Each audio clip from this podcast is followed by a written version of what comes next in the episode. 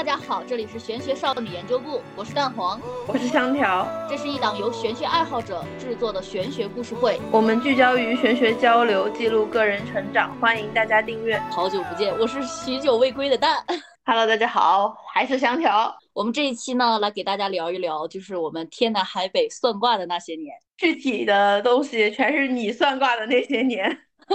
对对对，曾经呢，我是一个算卦爱好者，在全国各地的去在算卦，其实是代表很多大多数的年轻人，就是我们在上班和上进之间选择了更靠谱的上香。你分享一下，你具体上上了哪些香？天南海北嘛，然后大概有分为五个区域啊，我大概给大家先粗犷的给大家介绍一下，有那个在东北、海南、拉萨。深圳还有惠州，大概就是浅浅。我觉得这五个地方是比较有代表性的。这五个方位有五个不同的流派，不同的算卦经历故事。我都很好奇你这些故事，你先讲讲第一个吧。其实当代年轻人算卦无外乎看感情、看财运、看事业，有可能再加上一些看学业，差不多吧。嗯，差不多，我算到的都是这些。然后呢，我们关于的第一个在东北的地方呢，就是很出名的东北的出马仙。然后这也是一个关于我自己的一个非常悲惨的一个感情故事。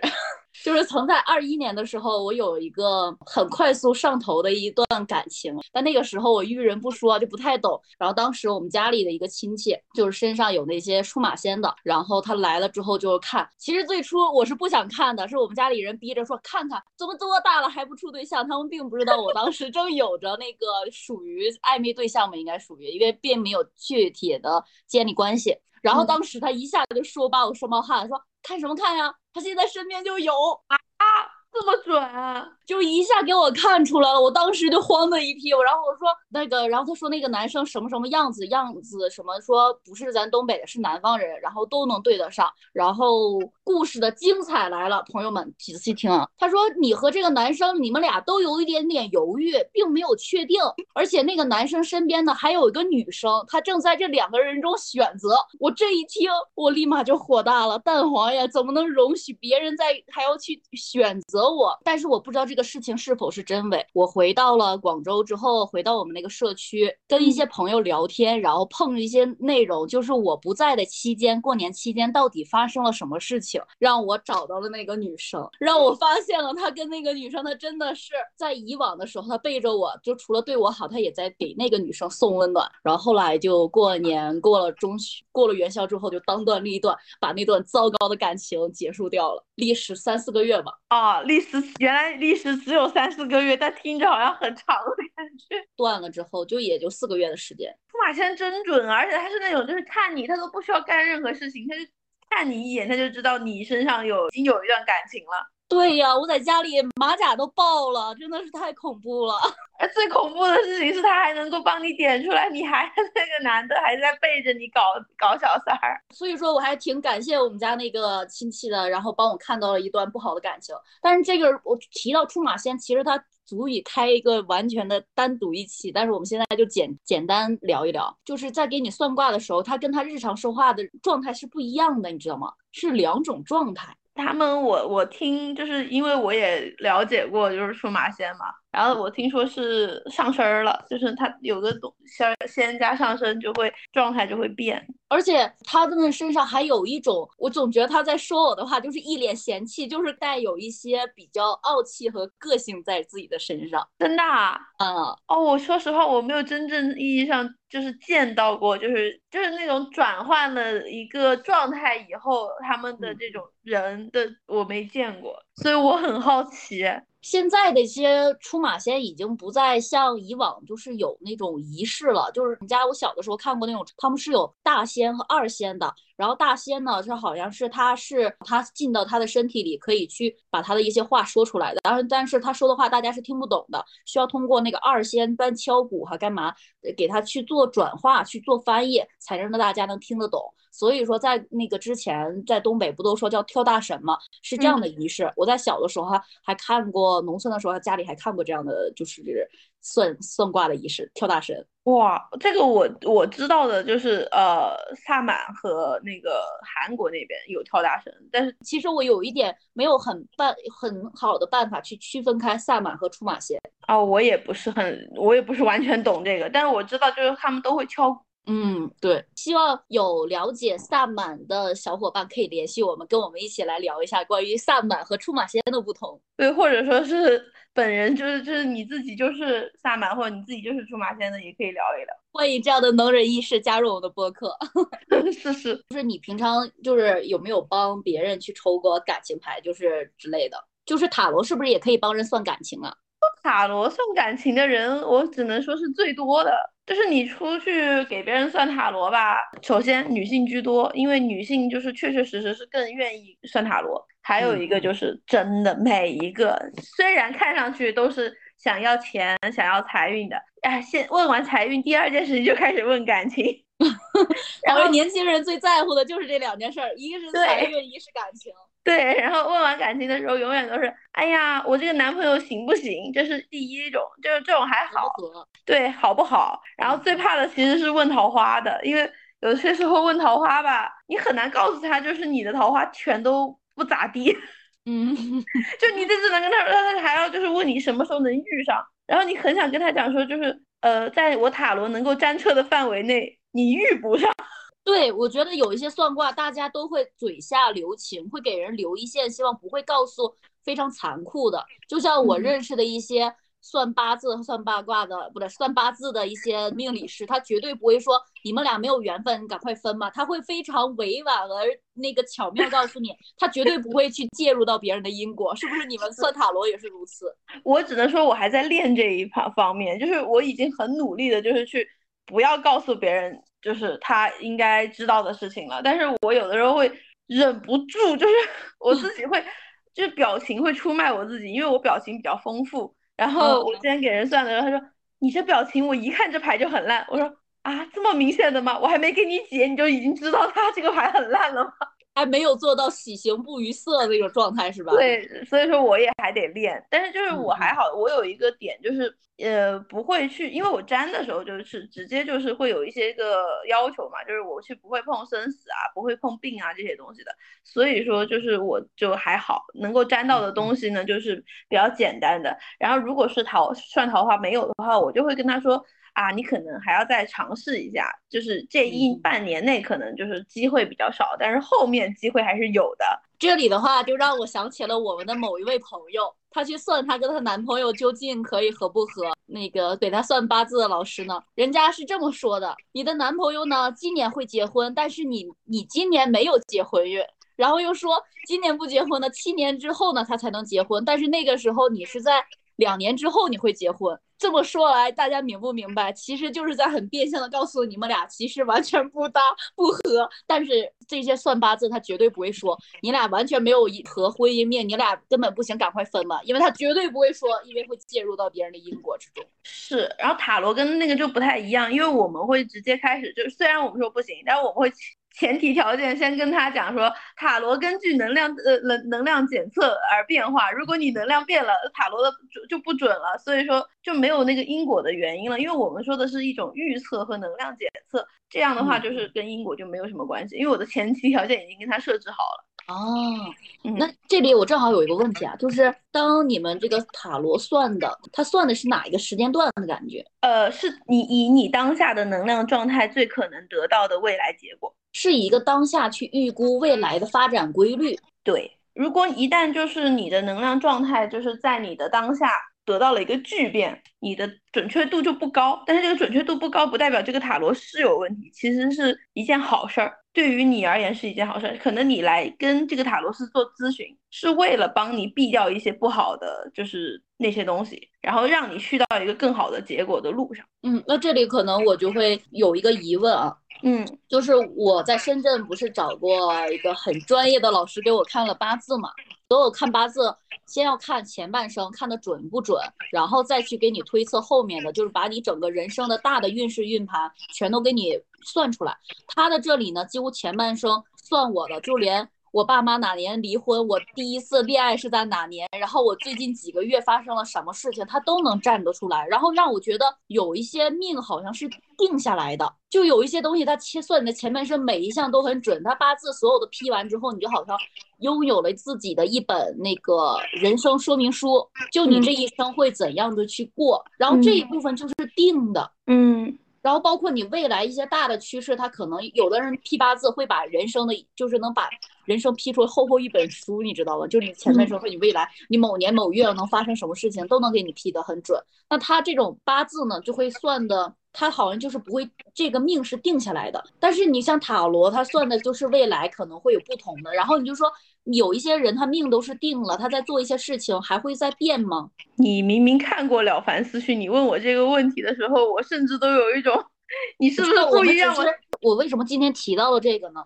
就是我突然对《了凡四训》他遇到的那个大师告诉他，命和运是两种东西，运是可以改的嘛。嗯。然后我就会觉得，会不会这一环也是命中注定安排中他会被遇到的一环？我是陷入到了这种，我就觉得他真的改命了吗？还是说他只是，我只是按照他人生的剧本在走？就是这个事情，就是我认为人生的剧本不止一个。就是就是为什么我要聊天？就是可能跟呃八字的朋友们可能跟我这里会吵架啊。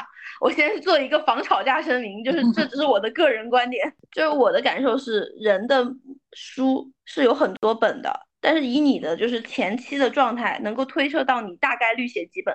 嗯，就像平行宇宙，我每做的一个决定都会开设出一个不同的未来。对，但是他的那个未来是跟你的前妻是有绑定关系的。所以说，在你生在一个什么样的家庭，你是一个什么样的教育，它都是前期的绑定关系。但是不代表着说，你就像是你如果遇见了一个就是能够帮你提智慧的人，你在你遇到他的时候，你觉得哦，我可能命中就要遇到他。可是也有一种可能性是你命中没有遇到他，你就会走去另外一个剧本，另走去另外一个结果，然后这也是你的命。你让我想到那个蜘蛛侠那个纵横宇宙，你有没有看？对，哎，就是我就想表达这个意思，就是他虽然说他会在每一个平行宇宙中会有不同，但是他有大致的节点一定会发生，就像他最亲爱的人一定会去世，像大的就是他一定会在什么节点成为一个什么样事情，可能会有一些微小不同，它会衍生出无数的宇宙，但是大致的规律和我觉得那个它必定发生的部分，可能就是说八字的那个人生说明书。但是中间的很多节点之间的过程，在那个就是运势的内容。对，然后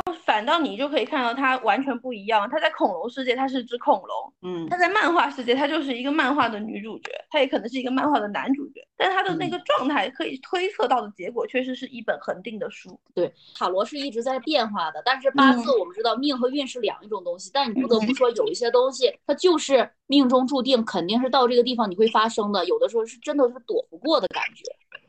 呃，我只能说，就是八字它为什么能算准你的前面？其实塔罗也可以看抽到你的前面了，这个是很简单的，因为你已经过过这个人生了。嗯，就是你在当下的你已经过过之前的这个能量状态，虽然你们是同一个时间线上发生的。但是这个确实实是以你当下的状态可以看到哦，你以前是什么样子的。但是如果你跟我讲说八字一定能够非常完善的看到以后吗？是因为人的能量状态不会一下子的翻身巨变，这也是为什么塔罗是一般测出来都是准的原因。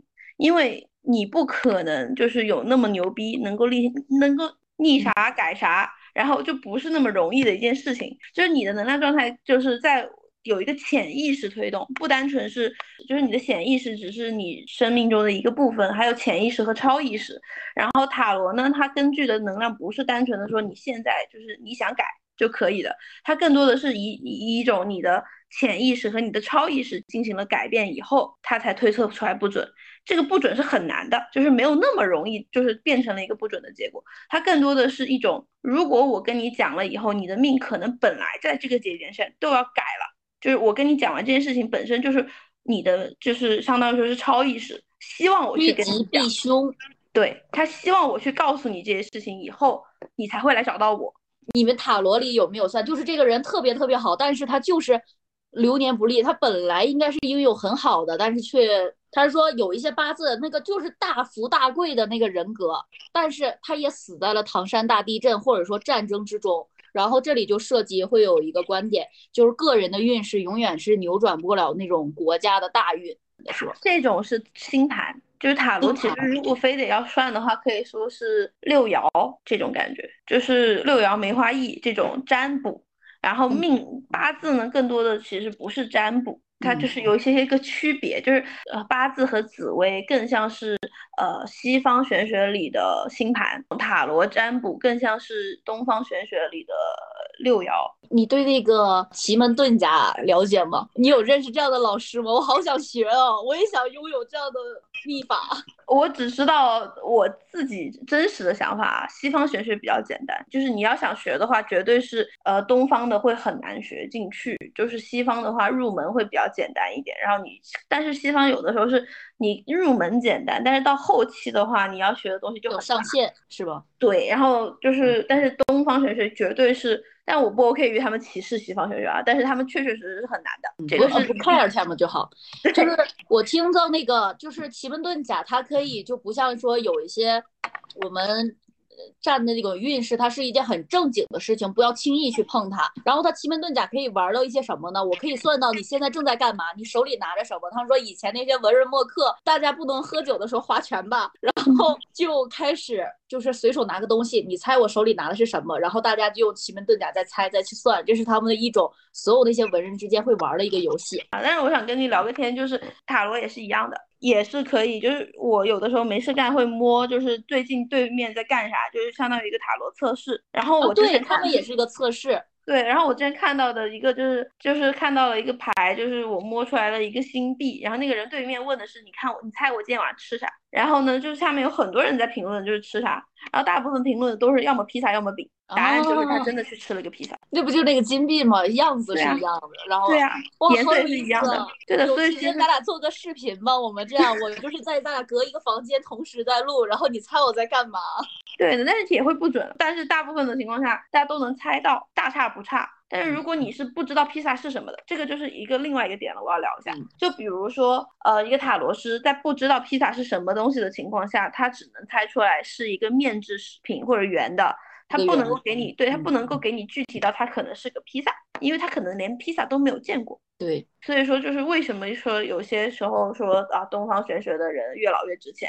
然后西方玄学的人也可能是越老越值钱的，就是这个原因。他可能见识的多，他算的多了，看过的八字或者做的命盘多，他就知道出现了什么相音就会有什么样的启示，或者说就给到什么样的提示，他会非常灵。然后他这里是有一个江湖流派叫盲派，你知道吗？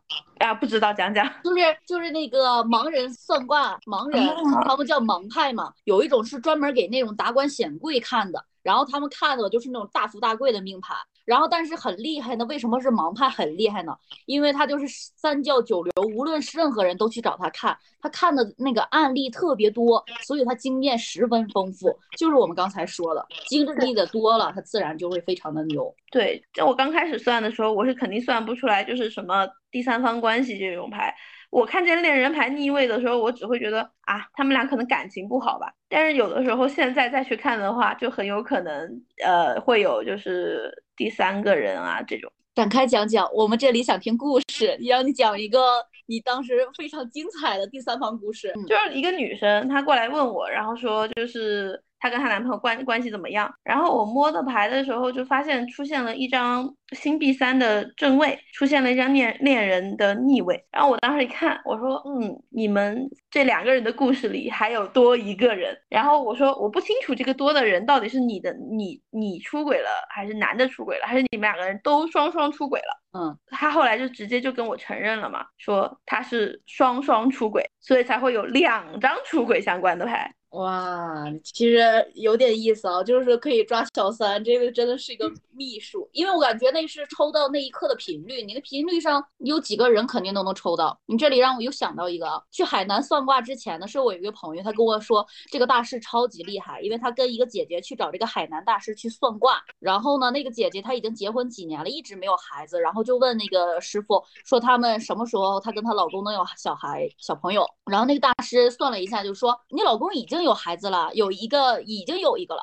然后说不可能，你这算的不准。我这我们结婚已经好几年，一直都没怀上。然后说不是你的，是你老公的。然后你知道吗？那个姐姐因为在大师算卦抓了个小三，抓到她老公出轨，还是养了个孩子。我当时听完，我觉得太牛了，这个海南的大师，我的妈呀！对，然后我也是因为这个故事，觉得我有机会也想去找他看一看。但是你知道吗？我那个时候一反正还在北京上班的上社畜狗，我怎么可能？因为一个又找一个大师算卦飞到了海南去，我觉得还是不太可能的。但是有的时候算卦真的是凭运势。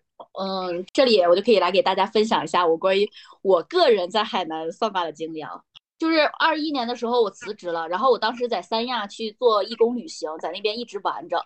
然后当时跟我一起的那个义工小姐姐说，要不要去海口转一圈？我当时说海口好无聊啊，去那干嘛？然后我脑子里叮，突然冒出了一个想法，哎。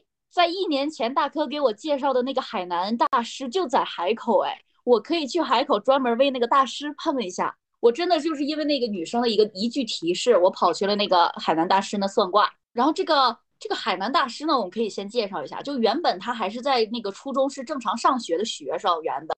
但突然初中的时候，哈，大概初一、初二的时候，一场大病，回家之后呢，就是发现他身上是好像就那种被选中之人，他就不得不学业之后就是必须要做他现在要做的这个事情嘛。然后他好像是关于那边的三圣母娘娘还是王母娘娘，就是他是那种仙家的那种。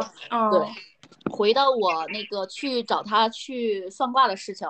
我刚一进去呢，他就是说了我一些点，说我之前的一些事情，我可能不太记得了。但是就是年轻人算算事业算财运嘛，他当时就说你辞职辞早了。他边说边打我，你知道吗？我遇到的每一个算卦的人都愿意打我，这是为什么？但是你知道吗？他平常他是个男的，然后他一说话的时候，他会会那种是有兰花指还会抽，就是真的会跟正常的时候是不太一样的状态。然后当时他就说我辞职辞早了，然后可能最近的财运不太好，但是不过放心，他会帮着我帮我调整财运。嗯，故事的精彩点来了，就是其他的地方我们不必多讲，他具体给我说了什么内容。但是就是他说完要帮我提那个调整财运之后，我就打车从他那个村子里回到海口市区嘛。我就在出租车上突然接到了一个两年前的同事，他们有一个片子要拍，问我有没有时间去拍。那边刚说帮我调整财运，然后我立马就接到了一个单，而且这个单是我在我辞职之后躺了两个月，一点就关于收入的都没有的状况下，他是我自由职业的第一桶金，就是从大师那离开之后。这么夸张，就相当于说他一刚跟你调完你就好了。他他，但是这里有一个时间差，就是那个时间节点来的太巧妙。他说我明天帮你去调整财运，嗯，然后然后我就在从他那离开之后，好像那个财运就是就接到了电话，然后那个电话很离奇，就是我简单介绍一下我自己吧。我两年前是在做设计师的工作，然后后来是从那个新媒体那个视频结束，就是我跟我以前的同事几乎两年都没有说过话了。我从大师那离开，然后那个两年前从来没说过话的同事，他们景观做完之后想要拍一个宣传片来找到我，就那个巧合契机真的是太微妙了，这也太我都不知道咋说，我都不知道咋反应。对，然后他当时还跟我说了一下，就是我那一年要大概就是多走动，不要。就是在一个地方停留太久，可能动起来我的财运会好。几乎从二一年和二二年我自己看来的一个经历啊。但凡我只要是在转场中，只要去机场和坐车的时候，我就会有咨询电话。我的每一个单都是在机场谈掉谈下来的，你知道吗？只要我动起来，我的财运就会火起来。哇，这也太厉害了吧！他就反正很离奇的。然后后来这一点呢，也在八字中有到一个证实。后来我在算八字的时候，他们说八字中有一马的人，就是古代的那个信差和邮递。然后我的八字里呢，有三个一马。就是我这个人就注定特别爱跑的那种人，是我唯一学会的就是一马，对，人家一个都是一差，我这个三个更是飞来飞去了。啊，就是要流动才能挣钱。嗯，对，包括我今年年，我大概就是早些年算的比较多，就现在的话，我就会相对算的很少了嘛。然后今年年初的时候，我也有去找他，跟那个他今年给我算的就是不要租固定的办公室，一定要去那个流动起来。那这么说，我下半年不太好，是不是因为我在大理定居了？啊，有这个可能性哦，他们 谁知道呢？动一动，因为我一回，我只要一动起来，我真的就会咨询量就会变大，很离奇的。那你确实应该就是多动，然后下次再问问他还有别什么别的建议。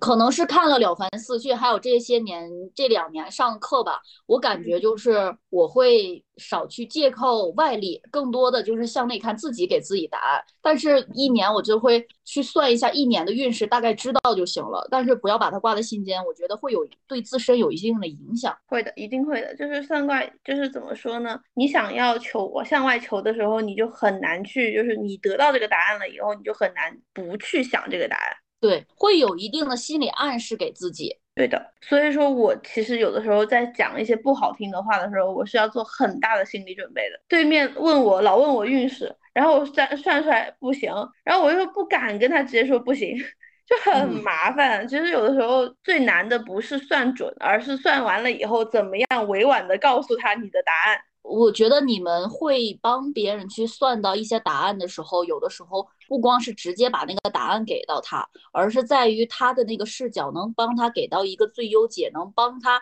就是有一定的化解之法。因为算卦之类，最后这个抉择是他自己来定，你只是说给他有了一个趋吉避凶，以及有一个另一种人生的解法。对，然后我现阶段学到的一个方法就是给一个阈值，零到十分，你要我说的直接一点，还是要委婉一点？你先告诉我。然后如果你要直接一点，那我很直接。然后你如果要很委婉的，不想让我立马把把一些话告诉你的话，我就是以一种很委婉的方式告诉你我的答案。嗯，那你有没有算过那种他特别不好，然后你并没有告诉他，然后给他一个善意的谎言的那一种？没有，我不会给谎言，我只会就是说你。可能得就是注意注意，或者是给他一个更开放的未来，应该这么说。对，开放的未来是肯定会给的，我不可能给别人说什么不行，没有不去，除非他问我要不要以一种，我之前遇到过一个女生，她问我要不要以一个玄学的方式去挽回她的前男友，然后我是真的就是第一次很决绝的跟她说了不可以。什么叫玄学的方式挽留前男友？因为大家也知道，还有一些方式呢是骗人的嘛。哦，就是一些巫术之类的内容，对吧？不太好的。对，反正就是我不能够，就是大概率是骗钱的。就是这种东西呢，就是如果他想去的话，那是他的选择，我也不能拦着他。但是他跟我咨询的话，那我肯定会给他一个不可以的答案，因为我站出来，她男朋友是个海王。我然后呢，我问我行不行，答案就是不行。就是我说实话，塔罗牌很少就是。那么明确的告诉你不行，就是跟他说不要，就是这个都不用算塔罗都能给他答案。你一旦进入这种因果，肯定都会会有反噬的。能量守恒的原理也也都是啊。对啊，所以说我就是只能说是，那我给到我这边善意的提醒了，然后你给我付了钱，我给了你我该该说的话，我认为我自己做对了的事情，以及塔罗牌让我告诉你的答案。我就觉得没有什么问题了，但是我也真有遇到过，他跟我说了一些不好的事情，就让我心里就是犯嘀咕，然后就是很很不舒服的状态。然后这个里我就可以来 Q 一下关于一个惠州道观的事情。其实我觉得道观和佛家和一些地方真的不太一样。我去的那个道观好像商业气息特别的浓，然后来了之后就是咔咔一套话语完说，然后直接把二维码放到你面前扫码，对，就全套流程。因为我去过一个就是正气很足的道。道观那里面是没有什么商业气息的。后来就是我一个朋友，就是小朱也说，他说有一些道观，他就是说就是为了赚钱，赚了钱之后他们维持香火钱嘛，他们不会像佛家就是打那么空的道业，他们会更入世一点，也还好，就也可以接受。然后我在这家道观感受到一个。让我不再去那么过密的去算卦的，也算是一个节点吧。道观不愿一般有抽签嘛，然后抽签的时候他就帮我解签，然后以及看八字，然后他突然就说你在哪年的时候几月份，如果你的杯子碎掉了，那个月千万不要坐飞机。然后你知道这件事情一旦说了，他就在你心里好像就放下一颗很不安和不好的种子，他就会让你时时刻刻处于一种恐惧和担忧之中。他难道没有告诉你说，呃，你干什么什么，我帮你画一下之类的吗？说的话，我应该就会把这个钱交，但是好像又没说，因为后面还有其他着急找他借钱要花钱的，然后就没说，然后这个事情就一直担在了我心里。后来我就觉得，如果我们算卦的话，算到一些好的，那是很开心；但是算到不好的，它真的会影响你很多事情。有些事情想着想着，可能真的就成真了，你也会不由自主靠近那个事情。我觉得他可能是在激起你的一种恐惧心理。就是消费，对他只是在因为要激起你的恐惧心理，然后让你去消费，这也是我想聊的一个点。其实塔罗也有这种人，就是他们会呃给激起你的恐惧心，他可能本身牌面并不是很差，但是他想为了挣钱，就告诉你很差，然后呢，反正你看不懂，然后再高然后跟你说我给你卖一个什么转运蜡烛、转运水晶之类的东西，哦，这种咱就是说这这种就不是正经的，真的想给你解牌的，他们就是只是为了后期的给你。要卖你东西的，就这种就算了吧，朋友们，不要去找这种塔罗师。我这里就会有疑问，就是所有的世间都会有因果循环，如果他去赚了这种属于不义之财，对他自身不会有影响吗？我只能说因果报应，可能不是这一辈子吧。有些人就是你觉得他这辈子做做做了不好的事情，但是还是没有得到很那啥的惩罚，也是有可能的呀。但是他可能下辈子活得不是很好。但是我觉得做这一行命理这些行业的，他多少都会懂一些因果在。他既然知道如此，他也会知道自己这么做了会面临什么事情，然后他还这么做。其实这我就是不懂的，得不偿失啊。有些人他根本就不信，他可能是个坚定的唯物主义者，他只是单纯为了骗钱。嗯，有可能。然后就是由借由这次在惠州到场的一次经历之后，我就觉得，嗯。还是少算卦，然后这里不就有一个观点嘛，就是说人的那个福气是越会越算越薄的。这个点我最近刚被一个人问过，然后给我讲讲。我也想，其实我我也只是知道这个。道理，但是我并不知道为什么会算算卦会算掉我们的福气。就是我想表达的点，就是这个算的福气算不算得掉，其实是根据于你的心态决定的。你的心态不安定在当当下的这种状态，以及就是容易被别人勾起恐惧的状态下，那你肯定会被影响到。但是如果你是一个很正常的人，然后你信自己，信过所有其他的东西的话。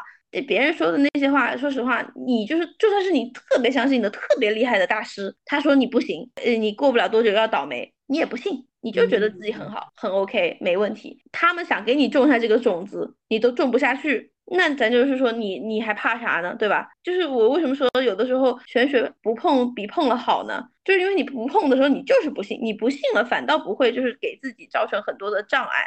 反倒是那种半信不信还总被恐吓的人最容易出事儿，所以说他们才是真正的那种所谓的会越算越薄的人。而且还有这些事情是你找的人到底是对的吗？就像是你说你找到了那个惠州的，他这么这种商业气息浓厚，可能只是单纯的为了骗你点钱，或者让给你种下一个不好的种子的这种状态下的人，那你跟他们接触久了，那咱就是说你不想要薄也不可能吧？第一，找一个正确的路；第二，学一些。如果你信，你就去学习，而不是单纯的是谁看着你厉害，谁是个很牛的大师，他算准了我某一个东西，我就一定要。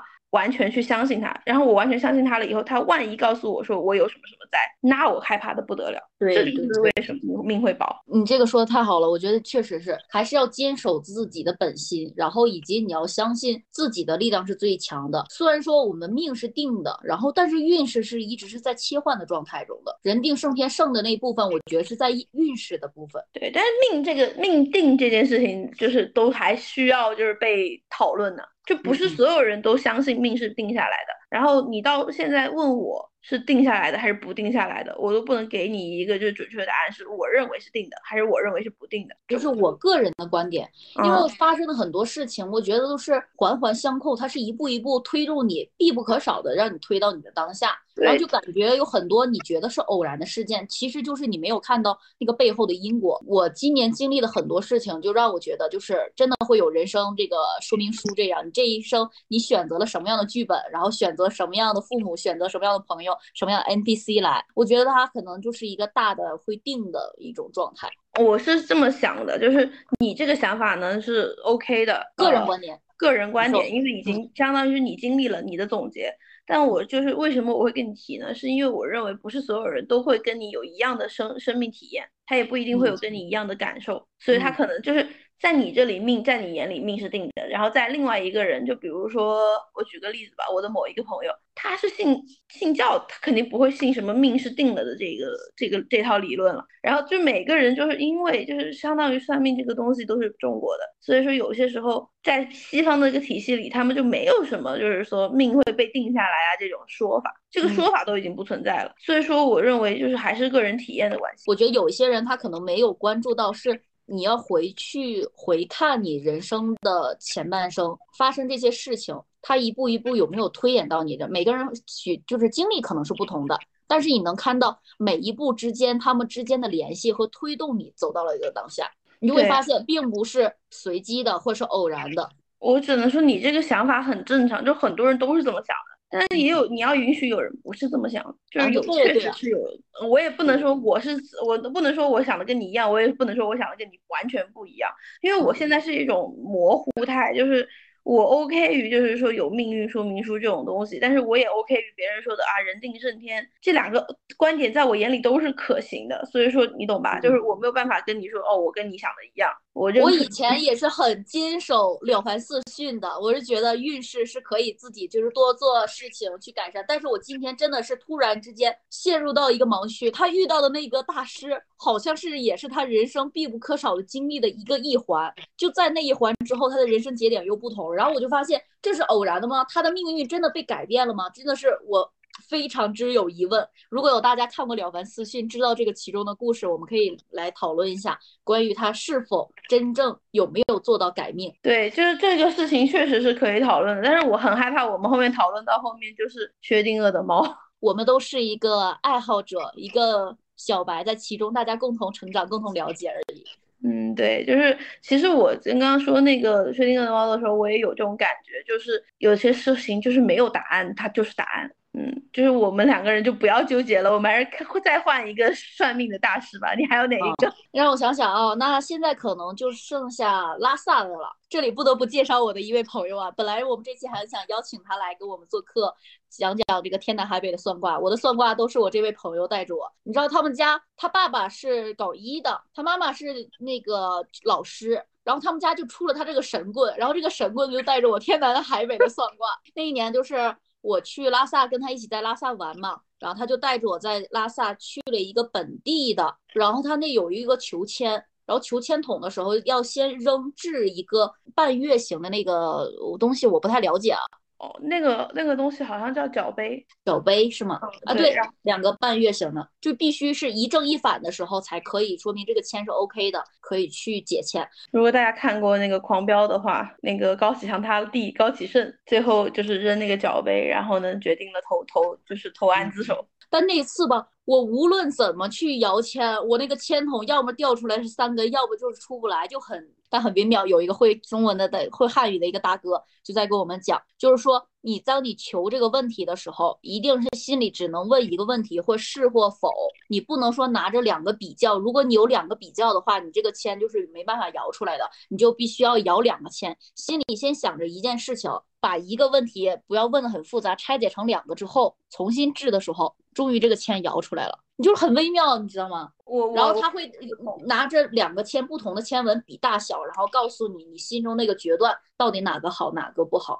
我不知道我刚刚那个故事有没有讲明白，就是你讲明白了，就是当你那个求的方式，你心里想的方式不对的时候，你那个签都是摇不出来的。对，因为我还想跟你聊一下为什么你说这个的时候，我突然又想到了塔罗相关的东西。嗯，就是塔罗有一个牌阵叫二选一，就是我选择这个或者是那个。就是比如说我选择这条路还是第二条路，第一条还是第二条路。今天最近刚好有一个人在就是我的一个自媒体频道上面问我说，那我二选一，他给我的答案很模模棱两可，怎么办？然后我说就是我给他回答的就是第一大概率是对对的，第一遍大概率就是对的，除非是你第一要么专粘的不准，你觉得是模棱两可的答案，其实是已经给了你一个答案了。还有一个可能性是你问的不对，嗯，对，问的不对。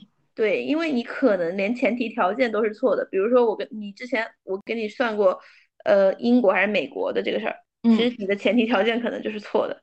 所以你让我回答英国也不对，你让我回答美国也不对，所以说我才会到一种好像两个都有，但是好像两个都没有的这种。这里可以简单介绍一下前提，就当时我有一个想说出国，然后又不知道去哪个城市，做了一个 Y 型的一个阵牌。呃，我的结论就是刚开始是看着，哎，好像美国也不错，然后后来再看看说英国好像也行，但好像这两个都不对。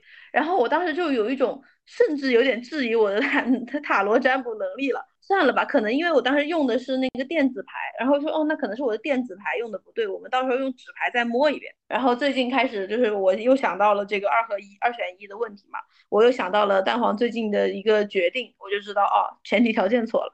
我觉得所以说塔罗算的可能是那一刻你的频率和你的念想中的一种状态。嗯，对，但是其实你后期，因为我其实能感觉到你后期会就是有一个不一样的答案。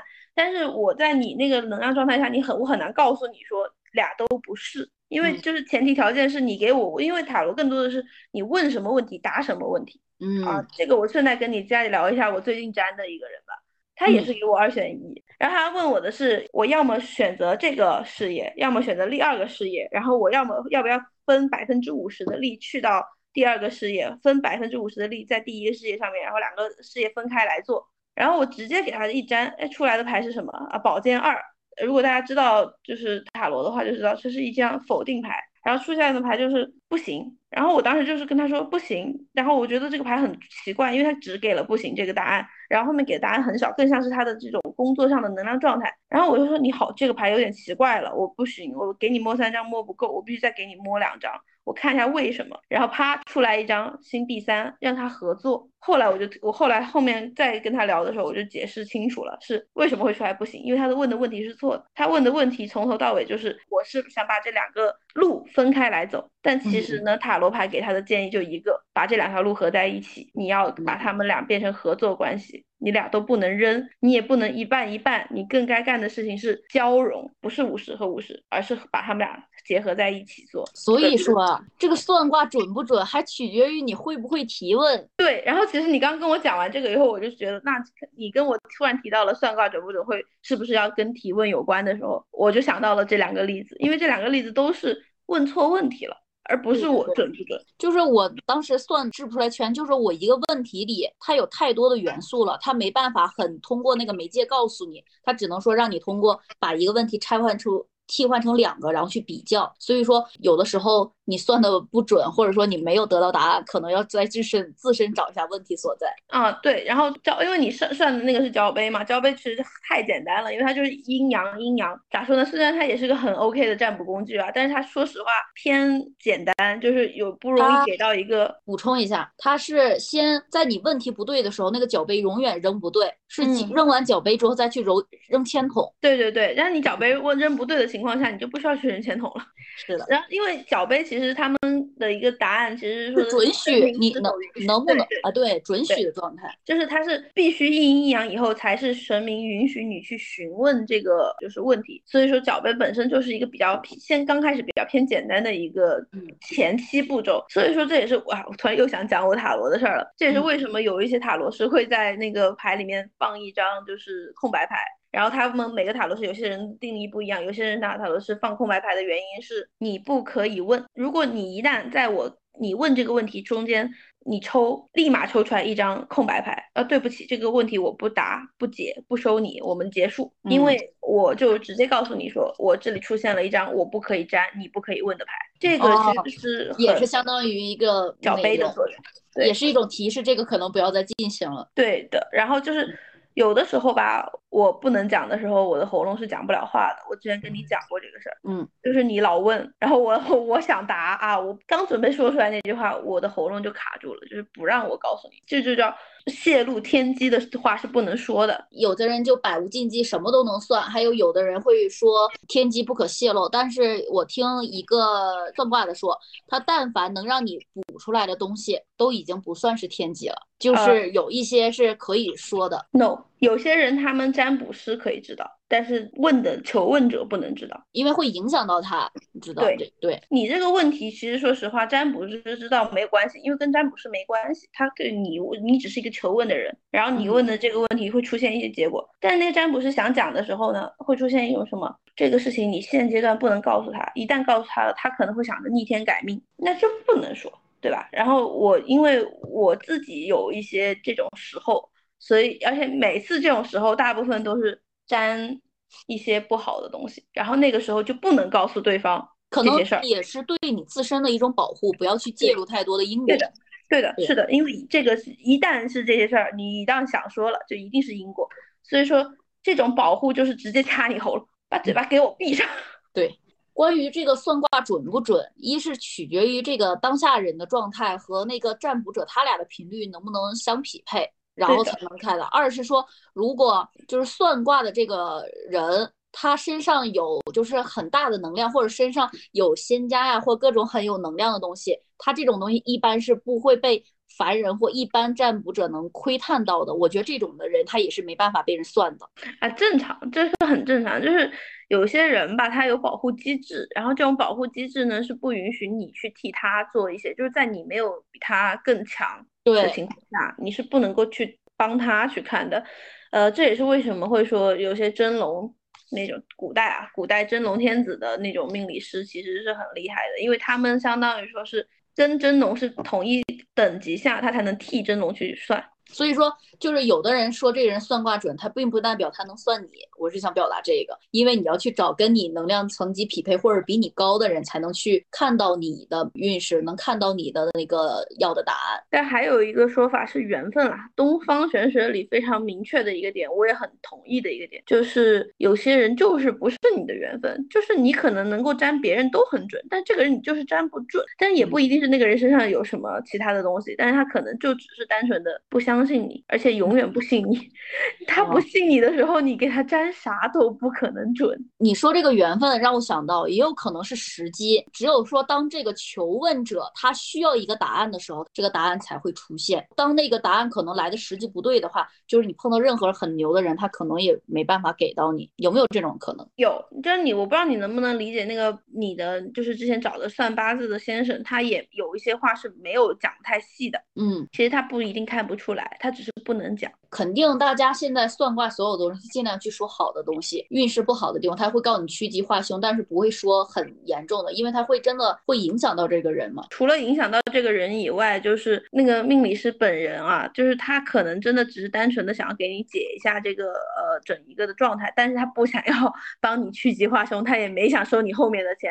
他就不会嗯告诉你任何就是那些个你现阶段不应该知道的事情。有一些呢是他确确实实有这个能力，但是他会引导引流你去下一步消费。他有这个能力吗？他有。为了就是他可能有些话他是不应该告诉，但他为了哦引导你进一步的去给他花钱，他就会告诉你。但这只是一部分的一种赚小钱的人，但是无论嗯是香港还干嘛，就是所有的一些人，他真的有人在进行那种逆天改命，还有啊说什么借运、借风水，这些是真的存在的。有些人是通过可以一些秘法，他把他的运势完成了那个逆天改命。以上只是玄学故事。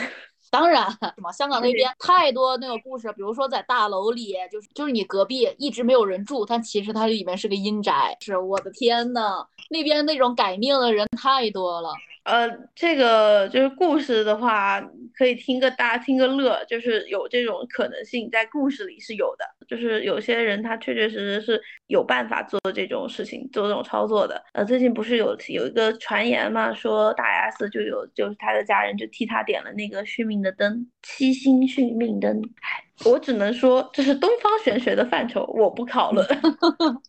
咱也不了解呀、咱也都是从八卦故事看来的。就我还我觉得为什么就有的时候我不怕，就是就是有点不怕西方，但是有的时候会有点点害怕东方玄学的原因，就是因为我觉得他们太牛了。但是我觉得东方还算是稍稍正统一点，就是像泰国那一圈的，就是更邪了。我觉得那边的那什么四面佛，我连去都不敢去。万一我在那里起了不好的念头，他觉得我许愿，然后反噬到了我怎么办？我都会害怕。我这种地方，我觉得泰国的佛啊，我都一概不要去判。就是他那边分别心太强烈了，我觉得还是信一些大爱无疆的一些更正统的一些仙家和佛家可能会更好。啊，我要跟你举手回答一些小问题，就是四面佛的话呢，他们有一些人说法，就是有好多种说法，这这个我们就只是讨论啊。有一些人呢说小乘佛教修才能够修得更快，有些人的说法是小乘佛教为什么会盛行，是因为它是小修，修的是自己。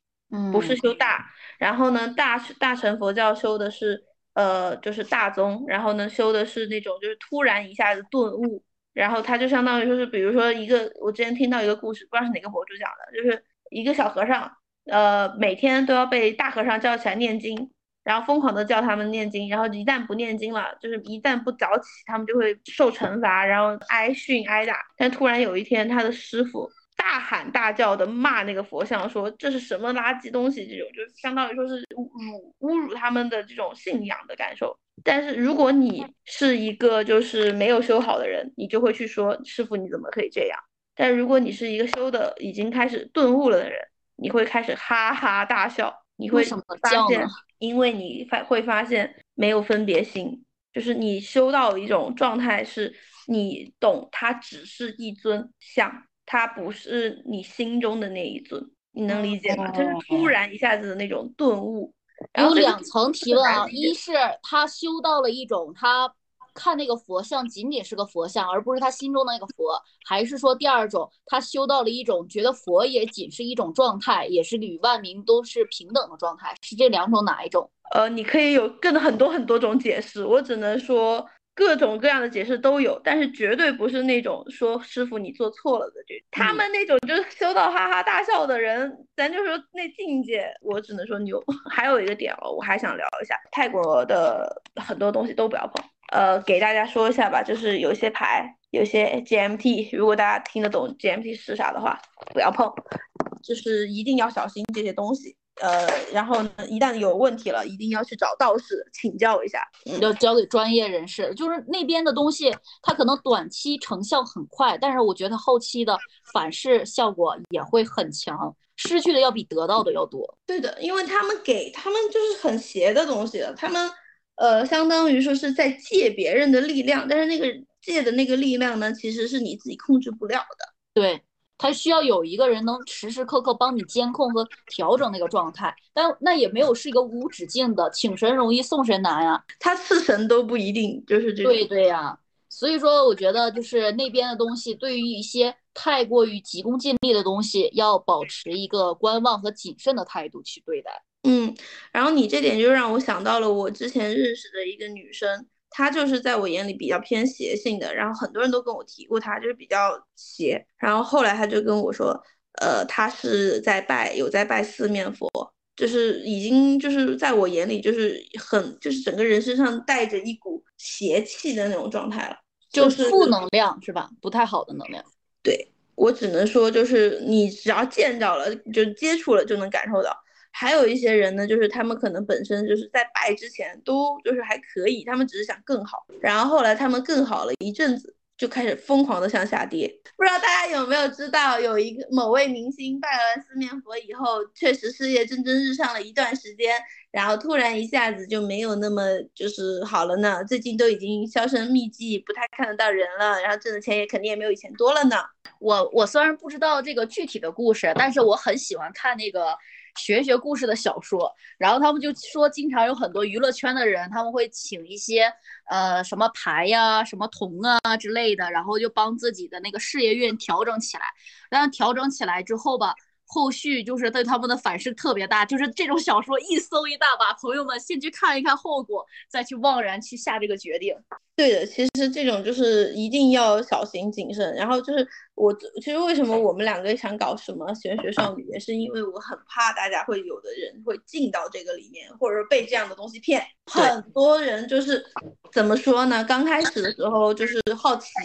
然后呢，就会或者自己朋旁边有个朋友也去搞了，然后你就觉得，哎，我这朋友最近好像就是桃花不错，或者我这个朋友最近长得挺美的，怎么跟以前变了样啊什么的，然后你就跟着他一起去搞，然后不要贸然跟随啊，危险。对，就算是他是你朋友，你也不要就是随便的轻信他，就是他带他给你的所有的东西都是推荐的东西都是好的吗？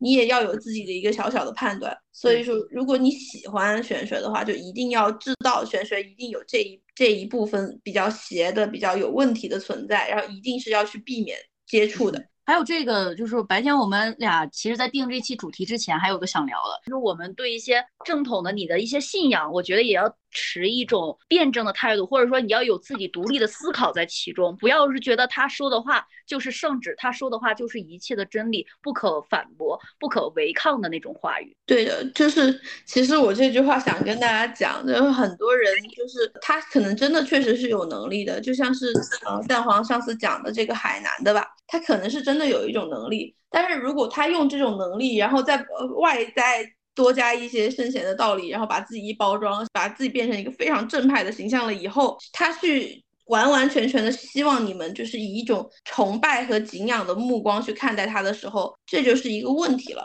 你要去求得他告诉你一些道理，然后他说的什么话就一定是对的，他说的话就是不会有错，他做人做事儿也不会有错，这种就是叫做呃盲目的相信了一些就是所谓的权威，灵性权威也是不好的。其实就少了一些自己主观的意识判断，然后这里我就想到，你看，其实佛学和佛教它是两种东西，就是所谓的那个道教和那个道家的那种文化其实不一样。你看道家讲的是一种无为，它是讲着一种更顺应自然的一种趋势，但是你知道道教他们在干嘛吗？他们在追求长生，去炼丹，像逆天改命，你说是不是？就是真正的教派和信仰，它其实是两种东西。这个我们后期可以专门开一期聊。对对对，所以说我觉得对于有一些话语或一些宗教信仰的，你信他，我们可以信他是帮我们去有去好的转变，但是不能完全信到完全迷失自己。哦，这点我也非常的同意，就是有的时候吧，你不能够完完全全就觉得某一个人他可能啊现阶段把自己包装的在灵性层面高于你，然后你就觉得他说的话一定是对的。这个是不可以的，而且很多这样的人，很多这种就是哦，我在这方面懂得比你多，所以说我在这方面是权威，你就信我就对了，这种是不好的。就是大家一定要就是谨慎的看待这种灵性权威的这种导师，就是你可以去相信他可能走的路比你多一段，但是不代表着说他就不会犯错，他就不会说错话，他就一定他的话就是圣旨，千万不要有这种想法。他很有可能给你指导的意见就是错的。我之前有遇到过一个灵性导师，他就相当于是一种比较男性思维的角度，他就会觉得啊要男为尊啊这种。然后我就想着说，你虽然在灵性方面可能就是肯定高于某些人吧，反正说学的东西很多，但是你这些就是某些观点我就是不认可。比如说你这种男为尊。那对不起，这个你在别的观点里，还有你的别的系统里，哦，我觉得你很棒，很优秀，我可以接受。但是在这个概念里和在这个观点里，对不起，我跟你是持反对意见的。我 OK 于我拥有反对意见，我也更 OK 于就是你是一个导师的存在，但是你不是一个所有方面都可以教导我的存在。就是这里还有一点就是，其实人是一个不断在成长和进化的过程，然后可能他这个阶段是你的老师。但是他下一个阶段可能他就跟你的你需要的那个层次高度是不一样了，可能你就需要是另外的老师了。所以说你的一生会遇到很多不同的老师，千万不要把一位或者说一个你所坚信的信仰去贯穿终生，因为你的思想层次在变高之后，你可能再去回看当时可能是对的，在你现在这个阶段有一些道理和有一些规律可能是不适配于当下的一种状态。是的，我其实也想聊一个天，就是我在呃 B 站上面有关注，能说 B 站吗？可以，就是小破站。我在小破站上有关注一个博主，之前是学塔罗的，他在十多年前就已经塔罗很厉害了，但是他后来呢，会发现塔罗并不能够解决他生命中的灵性成长相关的问题。他就去学习了灵性成长。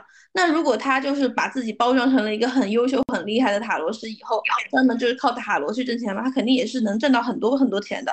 可是呢，他想要更进一步，然后他就发现塔罗根本在他这里就已经是一个最基础的工具了。他有的时候都懒得去使用它了。为什么呢？是因为他已经在塔罗这里已经达到了一种 OK，我已经学的很好很好了。以后他想要去。